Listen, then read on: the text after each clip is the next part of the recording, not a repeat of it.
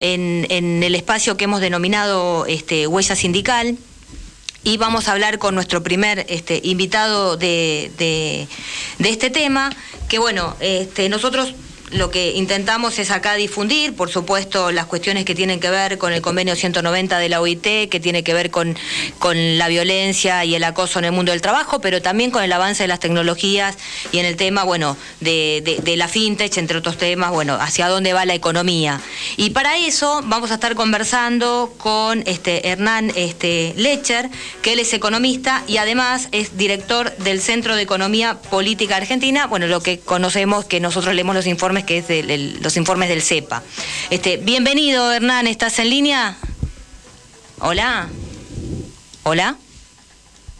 Hola, ¿qué tal? ¿Cómo están? Buenas tardes, ¿me escuchan ahí? Ahí te ahí, estamos, perfecto, te estamos Hernán, escuchando. Te escuchamos, bienvenido. Eh, te está en, en, línea, bueno, te saluda Fernando Vaca Narvaja, Adolfo Barja y, y, Débora Espinola. Así que, bueno, muchas gracias por, por esta comunicación eh, en este espacio, como decía, que hemos denominado Huella Sindical, en el cual queremos conversar algunos temas con vos, eh, por supuesto, el, el, tema económico, pero hay un tema que a nosotros nos interesa que tiene que ver con justamente las transformaciones eh, que sufre ¿no? la economía y particularmente la tendencia que predomina en el sector financiero, justamente con con el avance de la tecnología ¿no? y esta creciente utilización de eh, los procesos digitales, eh, bueno, justamente para la provisión justamente de los servicios, ¿no?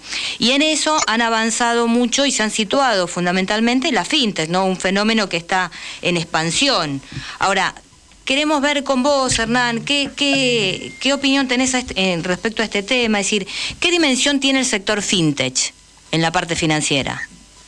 ¿Qué, ¿Qué, son las fintech la para la audiencia? Disculpame, Hernán, ¿qué son las, las fintech para la audiencia? Bueno, son todas las plataformas que permiten este, operatorias de pago y demás. Y básicamente, para, para clarificar, el gran negocio que está relacionado con la posibilidad de administrar el ahorro. ¿Bien? Bien. Eh, hay una gran discusión yo lo digo así de manera muy sencilla, ustedes dirán, bueno, eso es un poco lo que hacen los bancos, sí, claro.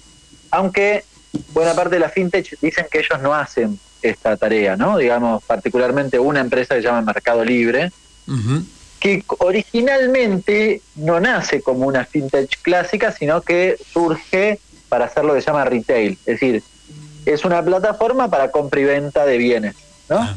Entonces, ahora, después el verdadero negocio, no después, me corrijo, el negocio siempre fue el de las fintech, es decir, el de la plataforma como mecanismo de pago y demás.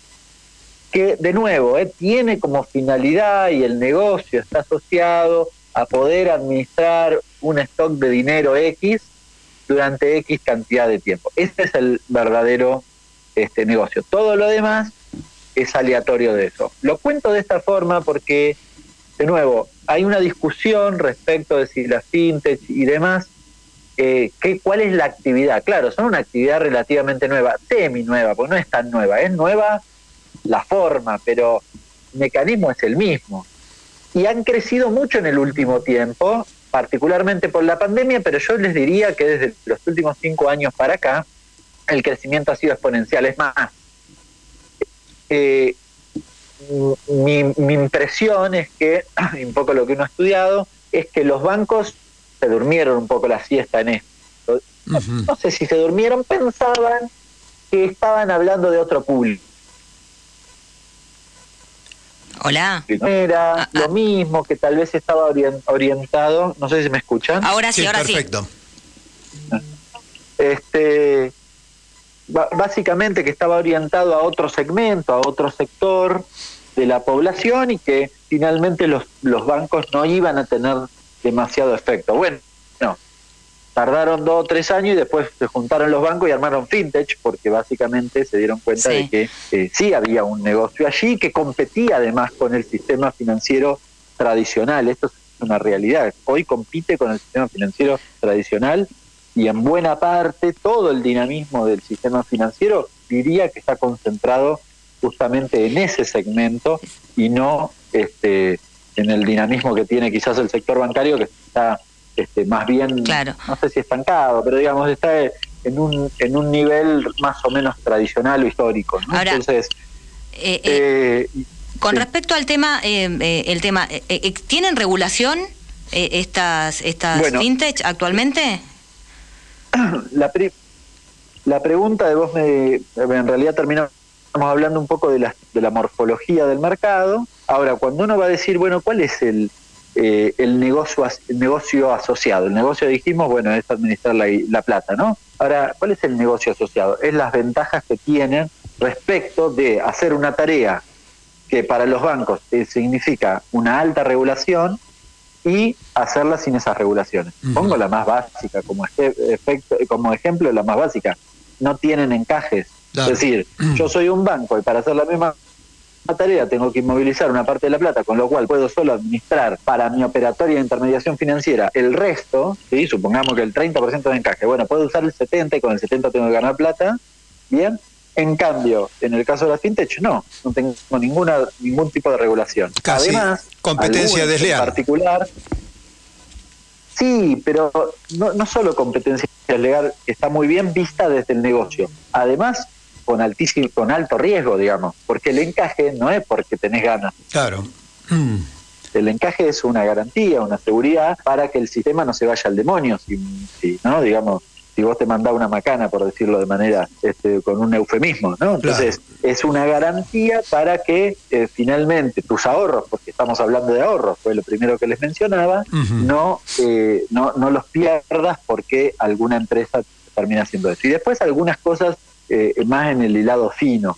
Hoy, por ejemplo, Mercado Libre, quizás que es la más grande que como operatoria y demás, este, entra dentro de lo que es la ley del conocimiento, con lo cual tiene este, paga contribuciones patronales mucho más económicas, por ejemplo, ¿no? Este, y una serie de beneficios de índole impositivo que este, obviamente un banco no tiene, ¿no? Y que está bien que no lo tenga, además, por cierto. Con ganancias, a ver, con ganancias tremendas, porque si ustedes se fijan, yo les sugiero que a cualquiera de los que está escuchando que agarre, entre a internet y se fije la evolución del precio de las acciones de Mercado Libre en el último año y medio, es decir, se tome el periodo, o si quieren de los últimos cinco, pero también van a ver un crecimiento fenomenal. Pero fíjense qué pasó en pandemia.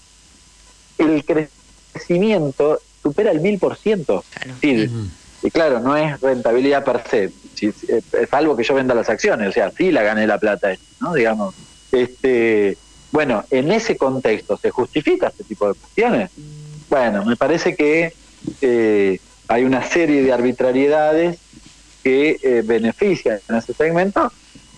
Y, y, después si quiere si uno quiere hilar un poco más fino este y algo que tiene que ver particularmente con la discusión eh, sindical es son abiertamente antisindicales. No todas las fintas ¿eh? vale la pena mencionarlo pero la que mencioné hace un ratito abiertamente antisindical que es una dinámica de muchas de las empresas multinacionales como Amazon, por ejemplo, y, demás, que en general tienen una fuerte política interna para evitar la sindicalización de los trabajadores. Claro, son empresas con mucho dinamismo, con lo cual van asociados o tienen salarios muy altos. En general, los, los trabajadores de, de la fintech no cobra muy distinto que un bancario, por ejemplo. No ese es el problema. Esto hay que clarificarlo, ¿no? Digo, uno va a ver los salarios y los salarios son muy buenos, parecidos a los de los bancarios. O sea, no es un problema que esté encuadrado en comercio por una cuestión salarial para pagarle menos es básicamente para que no le reclamen, para que no haya demanda sindical. Claro, para que no haya organización sindical. Tiene otra finalidad. Sí, claro.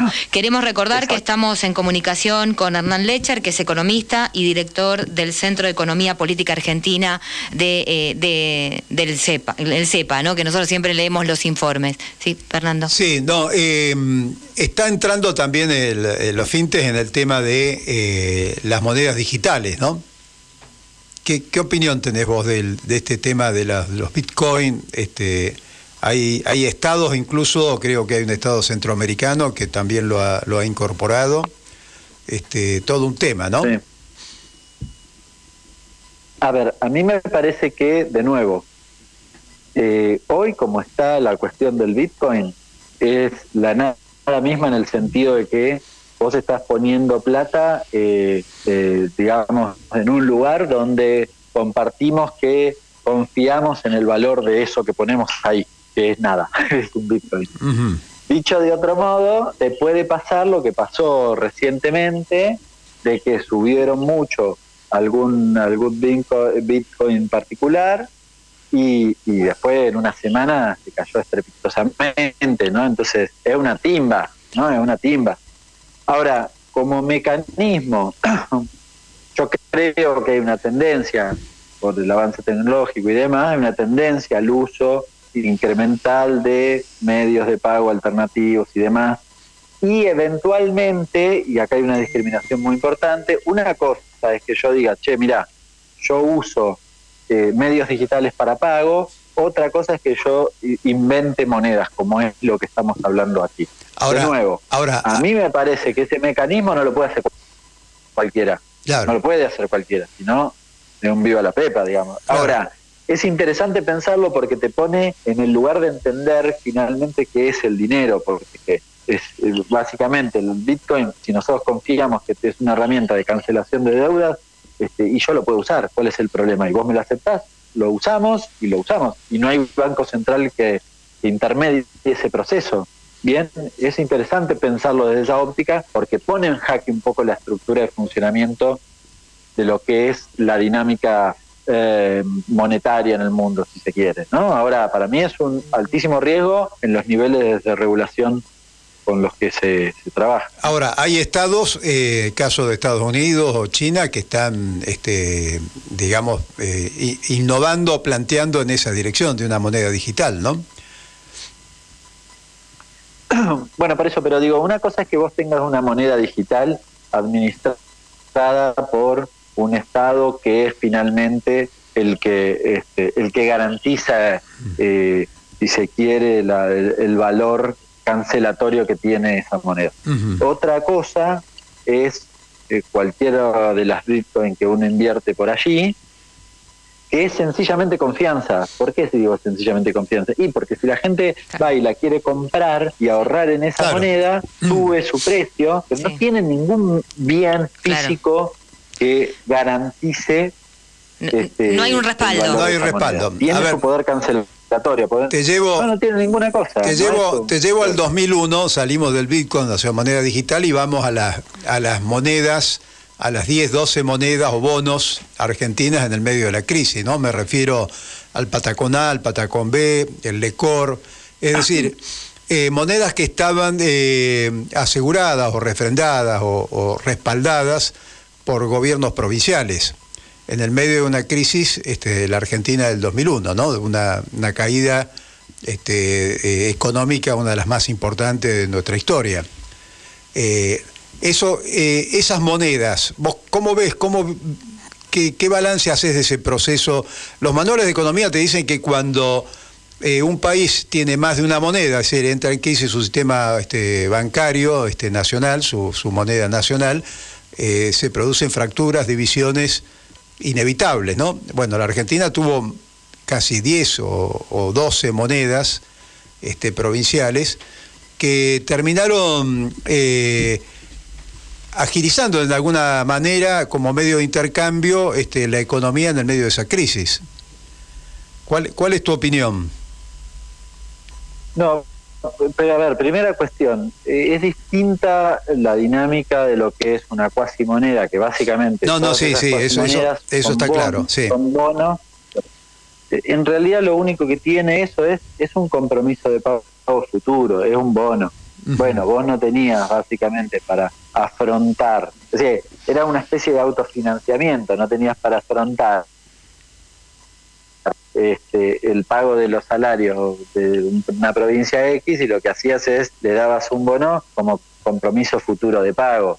Lo que pasa que como se daba tenía cierta masividad terminaba siendo y además se promovía justamente eso este como mecanismo de cancelatorio de es decir vos lo podías hacer circular y la gente te lo aceptaba. Claro porque y se acuerdan ustedes tal vez que tenían otro valor quizás no el bofe por ejemplo Entre Ríos este, no sé, valía 40 el 40% del, del peso, es decir, tenía un valor nominal de un peso y valía 0,40.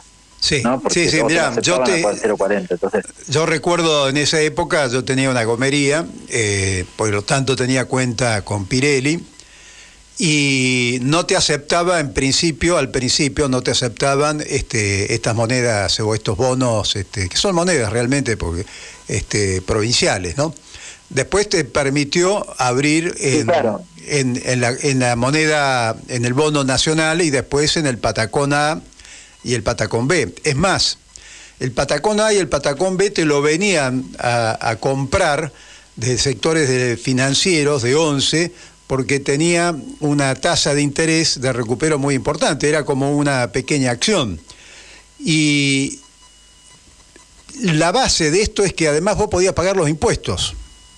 Entonces eso le daba otra, otro carácter, le daba un carácter de, de, moneda este, real, ¿no? Una vez que el Estado te lo acepta en esas transacciones, digamos, de, de los temas fiscales. Y una moneda de, de, una alta velocidad, ¿eh? porque cobraban y venían y compraban el producto, o sea, iba de mano rápidamente, de una mano a la otra, que es una de las condiciones para que la moneda este, tenga un, factor de, dinámico en la economía, ¿no? Ahora, eh, a ver, pero yo en términos generales vos me preguntaste un poco la apreciación. Bueno, sí. la Argentina estaba en una situación muy particular. Yo creo que lo mejor que ilustra eso son dos procesos. Primero, el escenario previo, que, termina en ese proceso, que es básicamente el modelo económico este, de la década de los 90, que eh, digamos que una falsa convertibilidad que pretendía eh, hacer que la Argentina estuviera en un lugar donde finalmente no estaba, digamos, y, a costa de niveles de endeudamiento elevados que terminaron en ese escenario eh, de crisis económica fenomenal que fue la, crisis del 2001. Ahora, ¿cómo, cómo, ¿cómo están hoy esas cuasi monedas? ¿No existen más? No, porque va rescatando a lo largo de los años. Bien, y en esto tuvo una política muy fuerte el gobierno nacional para facilitar el financiamiento a lo largo del tiempo eh, de, y para rescatar justamente esos bonos con las deudas provinciales que tenían con la nación. Y esto es una cosa que en general se pone poco sobre relieve, pero la política de desendeudamiento del 2003 a 2015 no fue solo a nivel nacional. Esa quizás es la más conocida por el pago al fondo, por la política de desendeudamiento en general, pero la verdad tuvo muchísima significación. Pregúntenle a cualquier así es, de, economía de cualquier provincia en ese periodo.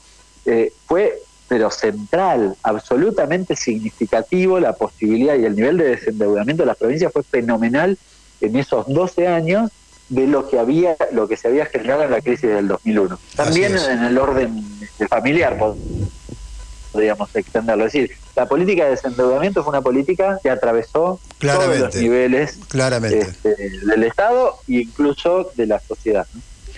Bueno, Hernán, este, ya se nos está yendo el bloque, te agradecemos mucho esta comunicación y como para, eh, Fernando me estaba diciendo que quería... Una, una última pregunta. Yo también tenía una última eh, pregunta, pero bueno. Eh, este tema de, la moneda es un tema que para, para debatir, porque me, me viene a la memoria, un tema no para charlarlo ahora, Hernán, pero sí en la próxima. Eh, la propuesta en, su momento del INADES de Mario Cafiero de una moneda par, ¿no? Este, en función de las cooperativas y del tema de la, ya dirigido al tema de la economía social. Pero lo dejamos para, para otra oportunidad. Lo que te quiero preguntar ahora es cómo ves esto, esto, esto que es ostensible eh, en la coyuntura electoral de estas amenazas de corridas del dólar, de los anuncios catastróficos con el blue, etcétera, ¿no? ves el dólar eh, eh, en esas corridas, en ese proceso de, evaluatorio que algunos sectores vinculados a las concepciones más liberales ortodoxas anuncian como riesgo, como peligro? No, no, no tiene asidero, eso es poco serio. Ahí hubo por allí un economista que dijo este, el dólar va a estar a 400 pesos, no tiene sentido. A ver, eh, las variables para mirar allí, yo diría que hay dos muy trascendentes, después uno puede hacer un análisis un poco más sesudo, pero dos que son muy fáciles de encontrar y ver. La primera es el tipo de cambio real multilateral, es decir, el tipo de cambio de la Argentina en relación a los países con los que comercializa o ponderado por la relación comercial con esos países.